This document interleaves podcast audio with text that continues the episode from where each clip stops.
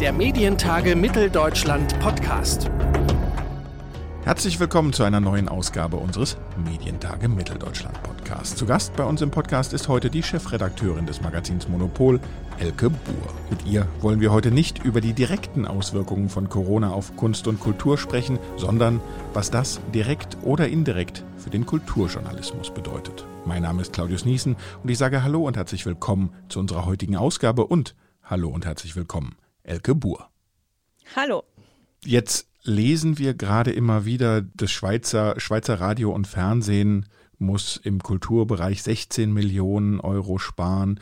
Der Fokus war gerade stark im Gespräch, dass er sagt, irgendwie Kulturberichterstattung wird, äh, wenn nicht eingestellt, dann aber deutlich reduziert. Wie ist es aus Ihrer Sicht um den Kultur- und Kunstjournalismus in Deutschland aktuell bestellt? Also äh, seitdem ich eigentlich in diesem Business bin, so ungefähr seit 20 Jahren, ähm, ist es immer wieder, dass irgendwie gesagt wird, der, die Kulturberichterstattung wird zurückgefahren und ist auch so. Also ähm, es gab wirklich, es gab so Anfang des Jahrtausends, gab es mal so eine kurze Phase, als die äh, Berliner Seiten der FAZ existierten, als die Feuilletons plötzlich ausbauten. Da hatte man einmal das Gefühl, ah, äh, mit Kultur glauben die Verlage, sie könnten was gewinnen. Und danach war es einfach vorbei. Also äh, es wird einfach immer weiter zurückgefahren. Und ähm, es ist ja nicht nur der Kulturjournalismus, sondern das liegt natürlich daran, dass insgesamt äh, die Medien ja nicht gerade expandieren, sondern dass, es, dass sie einfach immer weniger äh, Mittel zur Verfügung haben. Also ich denke mal, das habt ihr in eurem Podcast ja auch schon äh, ausführlich besprochen, was die Digitalisierung eigentlich mit der äh, Finanzsituation der durchschnittlichen äh, Zeitung, Zeitschrift und so weiter macht. Und ähm, ähm, es ist halt immer die Kultur, die dann als erstes ja, Feder lassen muss. Aber ist dann jetzt die Pandemie nur eine Ausrede, um zu sagen, hier müssen wir nochmal kräftig sparen? Oder ist es nicht auch so, dass, naja, Theaterkritiker haben nichts, worüber sie berichten können? Ausstellungen ähm, und Galerieeröffnungen gibt es ja nun auch nicht wirklich. Fehlt da einfach auch der Anlass, um zu berichten? Naja, aber ich meine, kein Unternehmen würde ja, also wenn die denken würden, Kultur ist eigentlich total wichtig und sobald Corona vorbei ist, brauchen wir auch wieder ganz, ganz viel Kulturberichterstattung, dann würden die ja nicht ihre Leute entlassen. Also das wäre ja nun wirklich kurzsichtig, zumal es ja auch solche Tools wie Kurzarbeit und so weiter gibt. Ich glaube nicht, dass es daran liegt, dass jetzt gerade die Theaterkritiker nicht ins Theater gehen können, dass äh, der Fokus da seine Mitarbeiter entlässt, sondern das passt einfach ins Gesamt Bild. Also ähm, es ist ja so, dass äh, man mittlerweile einfach auch viel deutlicher weiß, was die Leute eigentlich lesen. Wenn man Online-Berichterstattung macht, dann sieht man ja ganz genau, was wird eigentlich geklickt. Und man die großen Portale sehen, das Spiegel Online, Zeit Online und so weiter, die wissen ja, was ihre Leser und Leserinnen anklicken und man weiß eben jetzt auch wirklich, schwarz auf weiß, ist es nicht die Theaterrezension, es ist nicht die Ausstellungsrezension, die jetzt die Klickrekorde bekommt. Das heißt, wenn eine Medienlandschaft sich umbaut in Richtung, äh, wir machen das, was mehr rezipiert wird, dann hat die Kulturberichterstattung einfach ein Problem. Und das heißt an der Stelle, du hast es eben selber angesprochen, das Thema Digitalisierung. Wenn ich jetzt in den Kunst- und Kulturbetrieb äh, hineinschaue, da haben ja viele Häuser äh, schon durchaus spannende Digitalstrategien überlegen an neuen Modellen.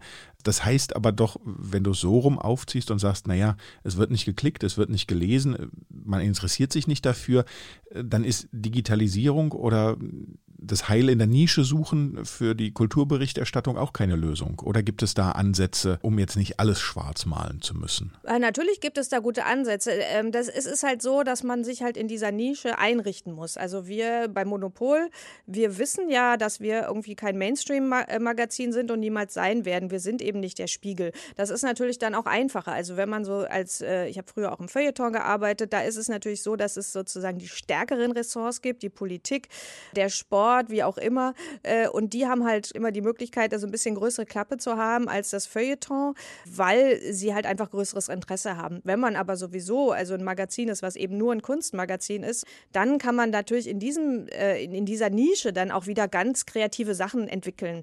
Also ähm, für uns war es natürlich ganz schön, dass wir sowieso auch schon vor Corona sehr stark auf digitale Kanäle gesetzt haben. Also wir haben eine äh, schicke Webseite, die wir äh, eh gerade neu gemacht hatten. Wir haben Instagram auch richtig professionalisiert als einen Kanal, den wir sehr viel bespielen und wo wir viele Follower haben. Also wir haben da immer alles Mögliche ausprobiert und das ist uns natürlich dann zugute gekommen, weil ähm, die ganzen Galerien und auch Museen und so weiter, äh, die haben natürlich dann Interesse daran gehabt, in der Corona-Zeit dann auch unsere Reichweite mitzunutzen, weil das ist ja gar nicht so einfach als Institution jetzt aus dem Stand dann so eine Reichweite zu generieren, dass man auch äh, die Leute erreicht. Und das ist natürlich dann, wenn man dann ein Medium hat, was sowieso schon spezialisiert auf dieses Feld ist und einen da praktisch so äh, Huckepack nehmen kann, ist es natürlich dann sehr praktisch. Jetzt hast du in deiner langen Journalistenkarriere ja auch die öffentlich-rechtlichen Sender von innen kennengelernt und äh, kennst auch den Auftrag der öffentlich-rechtlichen. Wir haben es jetzt zuletzt beim WDR gehabt, die Kulturdiskussion. Ich erinnere aber auch die Diskussion um RBB Kultur. Es gab vor einiger Zeit auch, äh, wenn ich das richtig im Kopf habe, beim Hessischen Rundfunk äh, große Diskussionen. Äh, international zur BBC kann man auch durchaus mal schielen. Ähm, ist das aus deiner Sicht als Medienmacherin, hältst du es für einen Fehler, dass äh, die öffentlich-rechtlichen gerade hier äh, sparen oder schaut man gerade hier nur besonders stark hin? Ich glaube schon, dass äh, man immer wieder darum kämpfen muss, dass die öffentlich-rechtlichen auch gerade in der Kulturberichterstattung nicht äh, zurückfahren. Sie möchten, die, die, die, haben ja auch Quotendruck. Also eigentlich ist es ja Quatsch, weil die werden sowieso finanziert. Auf der anderen Seite müssen sie natürlich auch ein Programm machen, was die Leute hören, sonst verlieren sie ihre Legitimation. Und außerdem sind die öffentlich-rechtlichen, so wie ich das irgendwie beobachte über die Jahre, sind immer wahnsinnig mit sich selber beschäftigt. Da möchte auch dann jede Hörfunkdirektorin dann irgendwas reformieren. Und dabei fällt dann immer schon mal was äh, hinten runter, weil meistens einfach in der Leitungsposition eben nicht Leute sind, die aus der Kultur kommen, sondern da sind fast immer Leute, die eher aus der po Politik kommen und die einfach nicht verstehen, worum es eigentlich gehen könnte in der Kultur. Also das ist eh was, was, wo jeder Kulturjournalist, jede Kulturjournalistin immer mit kämpft, dass die Leute einfach äh, so weit entfernt davon sind, äh, die Relevanz ihrer Themen zu erkennen. Naja, und auf der anderen Seite muss man aber die öffentlich-rechtlichen auch ein bisschen in Schutz nehmen, insofern als jetzt ähm, die manchmal auch einfach nur ihre Formate ändern. Also zum Beispiel jetzt diese Riesendebatte um die, ähm, um die Literaturrezension in Mosaik. Da ging es, glaube ich, unter anderem auch darum, dass die keine durchgeschriebenen Rezensionen mehr wollten, sondern dass die das als Gespräch machen wollten auch mal.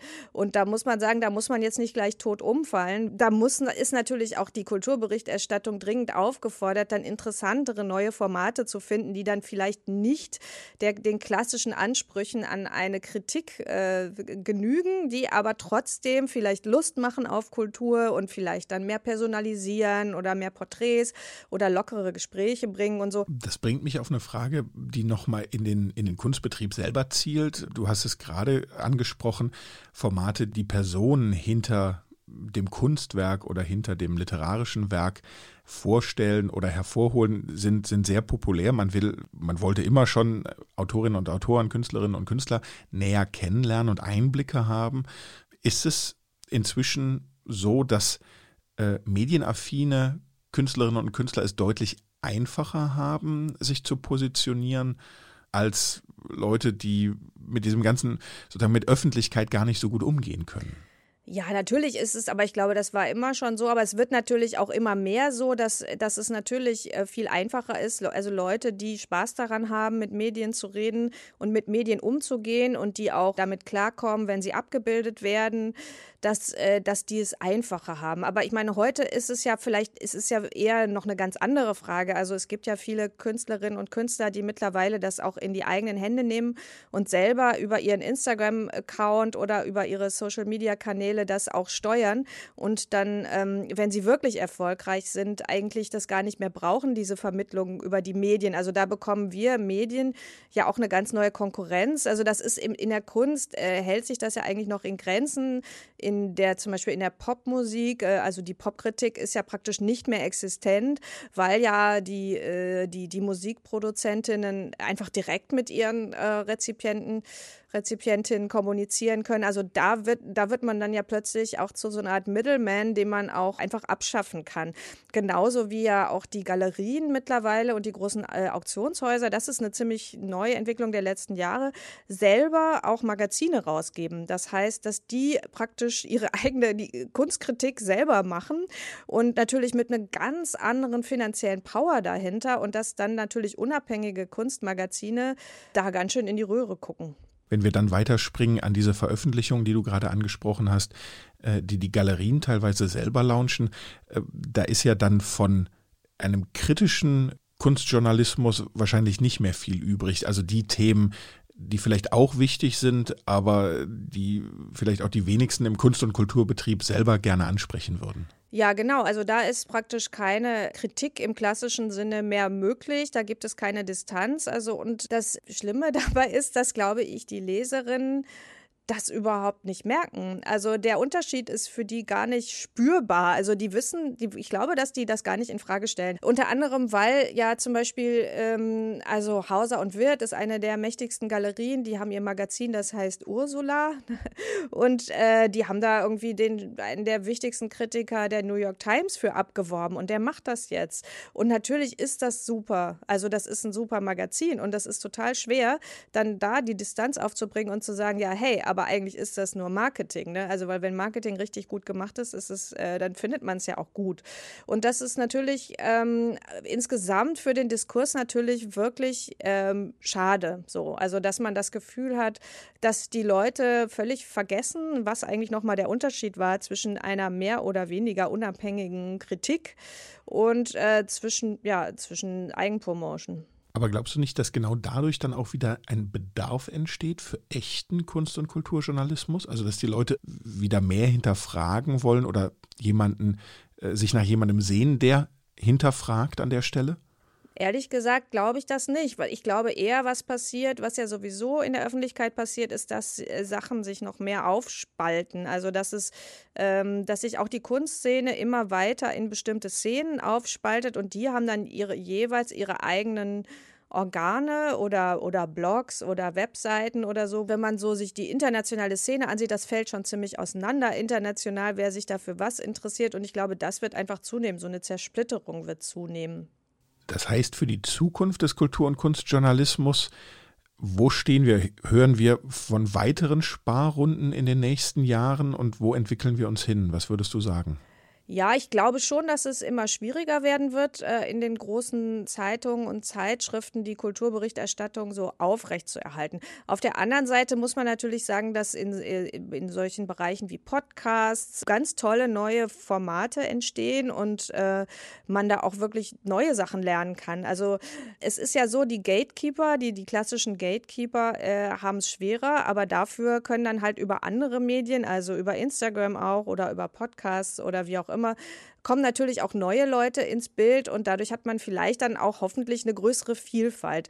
Es ist aber für Medien, glaube ich, wird es immer schwieriger, darauf zu reagieren und dann auch ökonomisch noch zu überleben. Aber das gilt eben nicht nur für, für Kunst- und Kulturberichterstattung. Sagt Elke Buhr, die Chefredakteurin von Monopol, hier bei uns im Podcast der Medientage und ich sage vielen herzlichen Dank für das Gespräch. Gerne. Der Medientage Mitteldeutschland Podcast.